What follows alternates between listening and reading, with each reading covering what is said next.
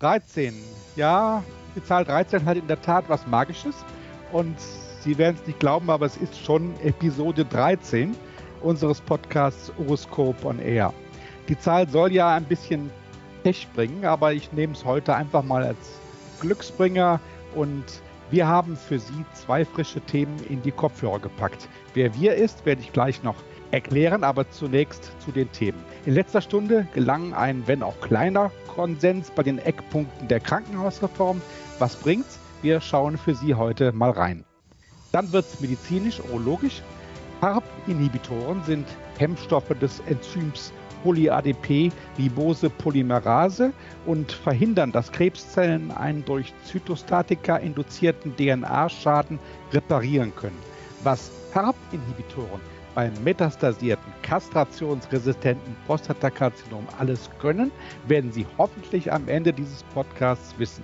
Hier ist Horoskop on Air mit Franz Günter Runke. Es gibt wieder jede Menge Urologie auf die Ohren.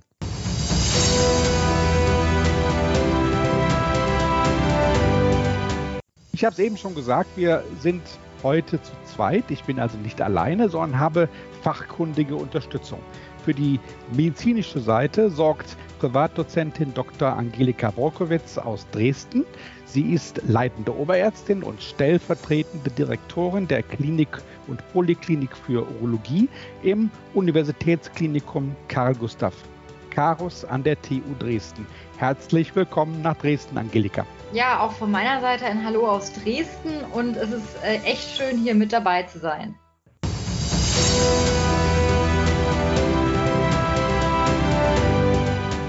So, dann steigen wir einfach mitten ins Programm jetzt rein. Äh, das Thema Krankenhausreform hat ja in den letzten Monaten für sehr viel Diskussion und auch Streit gesorgt. Die Länder erwiesen sich oft als Spielverderber und Bayern blieb in der Tat bis zum Ende, bis zur Aufstellung der Eckpunkte bockig. Aber in letzter Stunde schafften Bund, Länder und Regierungsfraktionen im Bundestag zumindest einen kleinen Kompromiss. Heraus kamen Eckpunkte der Krankenhausreform, die aber in der Tat einige Knackpunkte ausklammern. Bayern sagte am Ende trotzdem Nein und der Referentenentwurf, der jetzt in Arbeit ist, dürfte die parteipolitischen Diskussionen um die Reform nicht beenden. Was steht drin? Die Leveleinteilung scheiterte bekanntlich früh am Widerstand der Länder. 65 oder vielleicht sogar 128 Leistungsgruppen sollen nun klar machen, welche Technik und medizinische Expertise, welcher ärztliche und pflegerische Standard da sein müssen, wenn Krankenhäuser Leistungen mit der Krankenkasse abrechnen wollen. Wenn alles stimmt, zahlt die gesetzliche Krankenversicherung 60 Prozent der Vorhaltekosten. Die restlichen 40 Prozent des Budgets gehen in die bekannten DRGs. Am Ende soll es die ökonomisch getriggerte Fallzahlvermehrung der letzten zehn Jahre zügeln und die Qualität im Krankenhaus heben.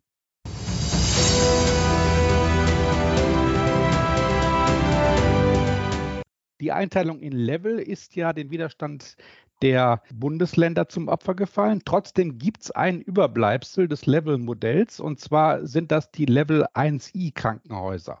Aus insolventen kleinen Krankenhäusern, das hat man wohl schon mal vorausgesetzt, sollen intersektorale und regionale Versorgungszentren entstehen.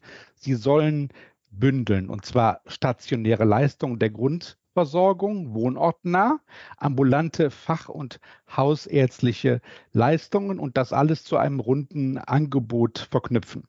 Viele Berufsgruppen sollen in diesen hybriden Versorgungszentren an einem Strang ziehen.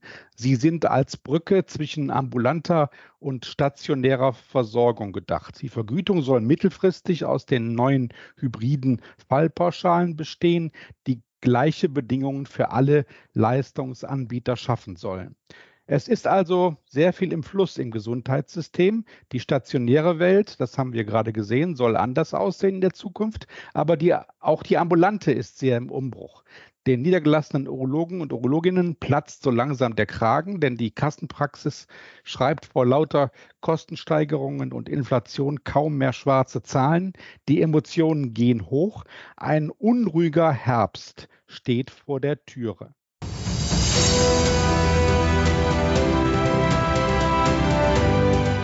Werden sich Bund und Länder denn am Ende auf die Krankenhausreform einigen können?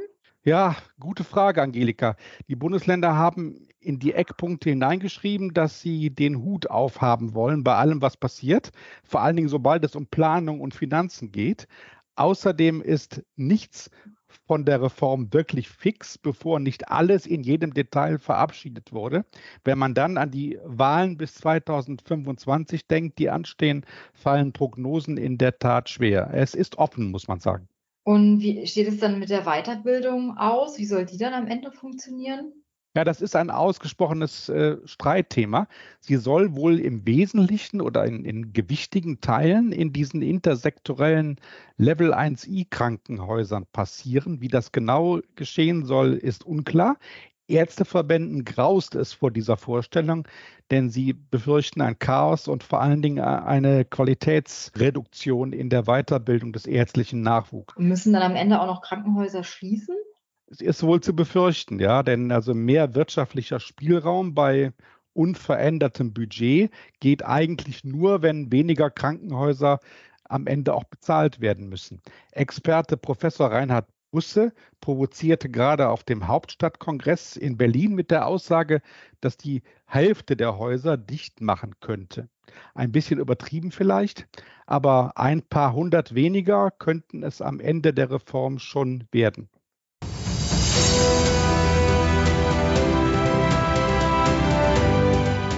So, jetzt haben wir den politischen Teil ein bisschen abgeschlossen und wir gehen über zum zweiten Thema.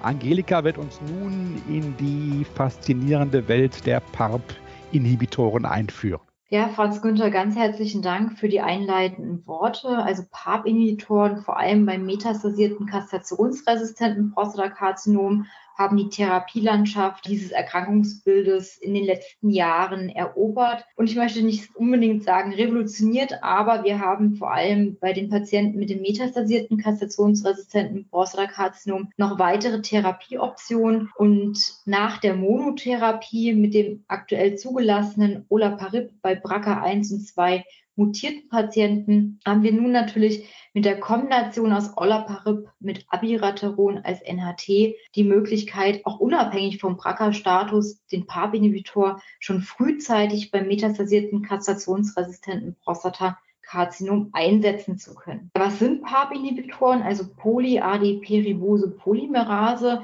das ist das Schlüsselenzym bei der Reparatur von DNA-Einzelstrangbrüchen. Und diese PARP-Inhibitoren sind besonders aktiv, wenn dann auch noch ein Defekt in der DNA-Reparaturmaschinerie ist, wie es zum Beispiel bei Patienten mit Defekten in den sogenannten homologen Rekombinationsreparaturmechanismen, wie zum Beispiel auch das BRCA1 und 2 Gen, ein sogenanntes Tumorsuppressor-Gen, kodiert.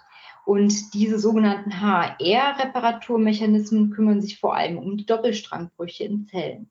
Also die Kombination aus Verminderung der Reparatur von Doppelstrang- und Einzelstrangbrüchen wird sozusagen den Tod der Krebszelle hervorrufen dürfen. Olaparib, ja, das ist das, der PARP-Inhibitor, der sowohl in der Monotherapie aber auch seit Anfang des Jahres in der Kombinationstherapie zugelassen ist. Die Profound-Studie, das ist die Zulassungsstudie für die Monotherapie mit Olaparib bei Patienten mit BRCA1 und 2 Mutationen. Und hier zeigte sich ein klarer Vorteil bei den mutierten Patienten bezüglich des progressionsfreien Überleben bzw. Gesamtüberleben nach Therapie mit einem NHT beziehungsweise mit oder ohne Docetaxel in der Vorgeschichte. Anfang dieses Jahres beim ASCO-GU wurde ein weiterer PARP-Inhibitor, das Rucaparib, vorgestellt aus der Triton-3-Studie. Auch hier zeigte sich vor allem bei den Patienten mit der HR-Mutation in den BRCA1-2-Gen ein verbessertes progressionsfreies Überleben sodass wir hier gespannt sein dürfen, ob auch dieser PARP-Inhibitor in Europa seine Zulassung finden wird, demnächst. Das Dilemma ist allerdings, nicht alle Patienten im MCRPC-Stadium weisen Mutationen der HR-Gene auf. Das sind aktuell knapp nur 30 Prozent. Und hier ist BRCA2 mit knapp 9 Prozent die häufigste Mutation.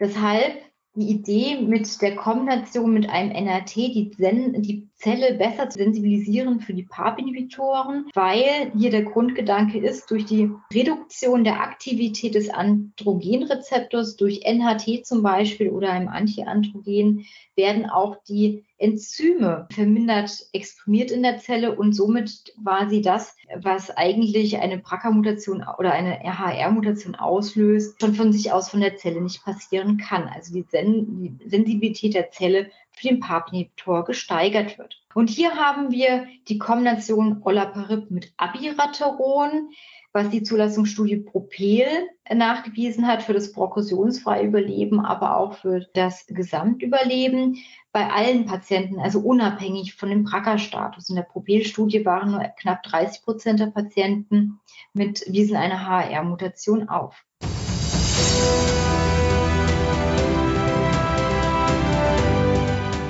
Zudem haben wir die Daten aus der Talapro-Studie, die die Kombination Talazoparib mit Enzalutamid untersucht hat. Und auch hier zeigte sich ein Vorteil der Kombinationstherapie versus der Monotherapie beziehungsweise in Kombination mit einem Placebo für das progressionsfreie Überleben.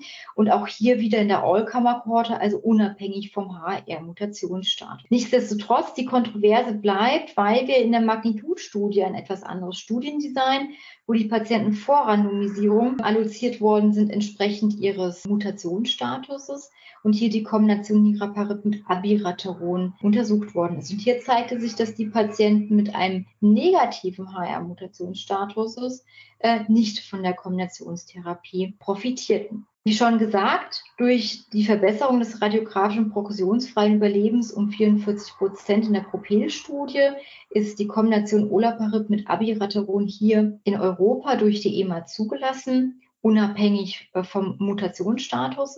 Und auch hier in der Subgruppenanalyse zeigte sich sowohl für die negativen als auch für die positiven HR-mutierten Patienten eine Verbesserung des progressionsfreien Überlebens. Nichtsdestotrotz bei den Folgeanalysen zeigte sich, dass insbesondere die BRCA1 und 2 mutierten Patienten wiederum hier besser profitieren, sodass die FDA Anfang des diesen Sommers die Zulassung ebenso für die Kombinationstherapie ausgesprochen hat, allerdings nur für die BRCA1 und 2 mutierten Patienten.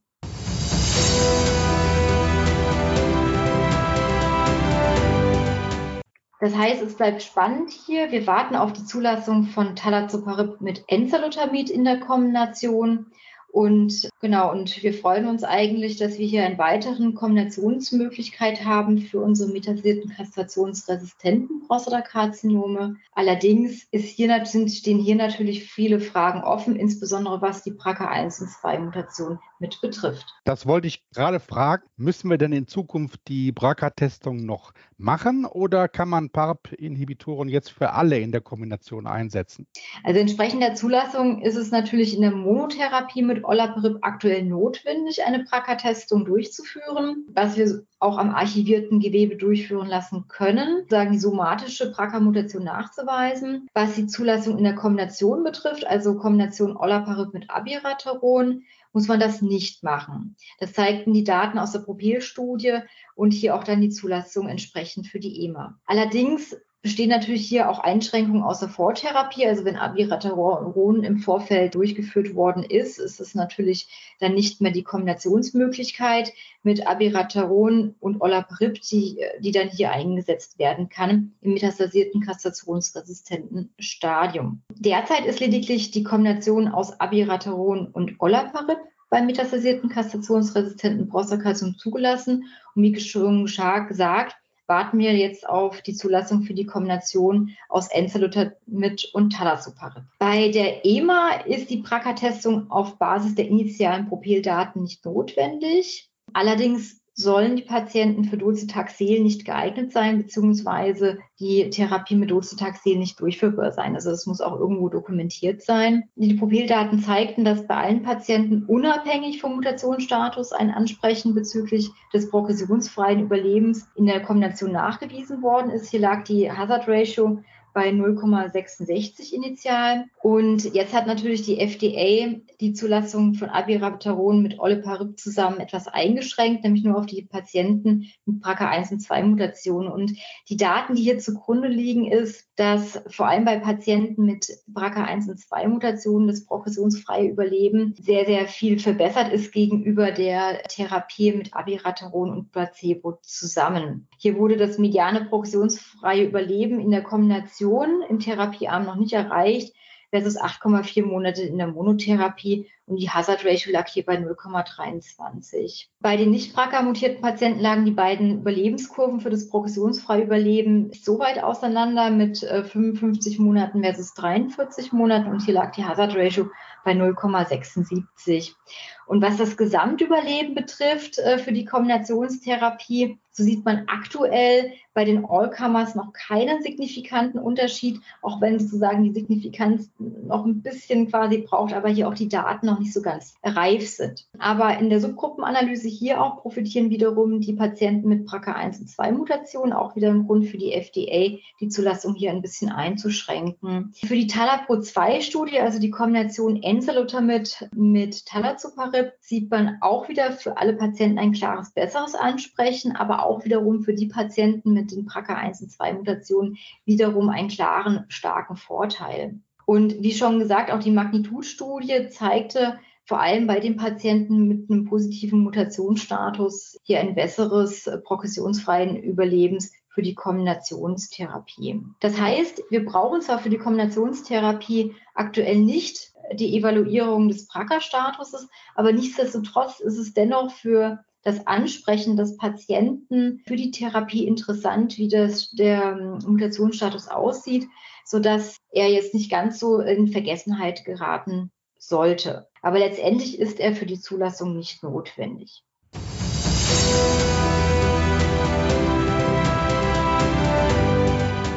Was ist denn bei den Nebenwirkungen zu beachten? Ja, die Nebenwirkungen sind vor allem in der Kombination jetzt nicht so ganz von der Hand zu weisen. Hier spielen vor allem die hämatotoxischen Nebenwirkungen eine Rolle, wie die Anämie, Thrombopenie und die Neutropenie, aber insbesondere die Anämie spielt hier eine Rolle. Aber natürlich auch Fatigue oder gastrointestinalen Beschwerden sind zu erwarten. In der Propel-Studie zum Beispiel zeigte sich bei knapp 14 Prozent der Patienten im Therapiearm ein Therapieabbruch von Olaparib gegenüber knapp 8 Prozent im Placebo und aber auch aufgrund von Abiraterone hier wiederum auch die, die Anämie, eine wesentliche Grad 3-4-Toxizität. Und bei der Talapo-2-Studie zeigte sich bei 43 Prozent der Patienten eine Grad 3 und 4 Anämie und sogar in 3,3 Prozent der Patienten eine Grad 5 Anämie. Eine Therapiebeendigung aufgrund einer Anämie war bei 19 Prozent der Patienten im Therapiearm versus 12 Prozent im Placeboarm notwendig. Also hier schon, sieht man schon klar, dass der PARP-Inhibitor hier reinhaut und eine Dosisreduktion von Talazoparib erfolgte sogar bei über 40 Prozent der Patienten. Das heißt, es sind zum einen engmaschige Kontrollen zu empfehlen während der Therapie ins, äh, bei den Patienten, aber natürlich müssen die Patienten auch auf etwaige Nebenwirkungen sensibilisiert werden.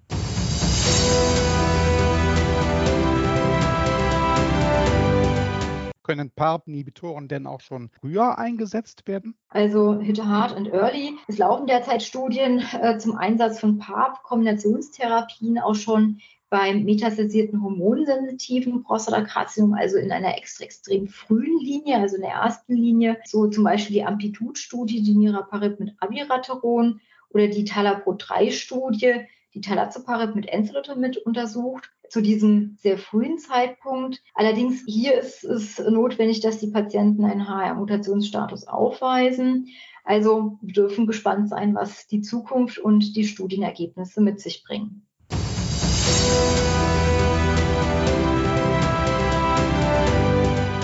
Wenn man zurückdenkt, vor 10 oder 15 Jahren, wie wenig da in einzelnen Indikationen zur Verfügung stand, wenn man sieht, welches Spektrum an therapeutischen Optionen heute verfügbar ist, gerade in diesen fortgeschrittenen Tumorerkrankungen, dann ist das wirklich eine faszinierende Entwicklung. Und ja, danke dir, Angelika, dass du uns da heute eingeführt hast und ein bisschen auf den neuesten Stand der Forschung gebracht hast. Sie sehen also, die Urologie ist spannend und wird es auch bleiben in Zukunft.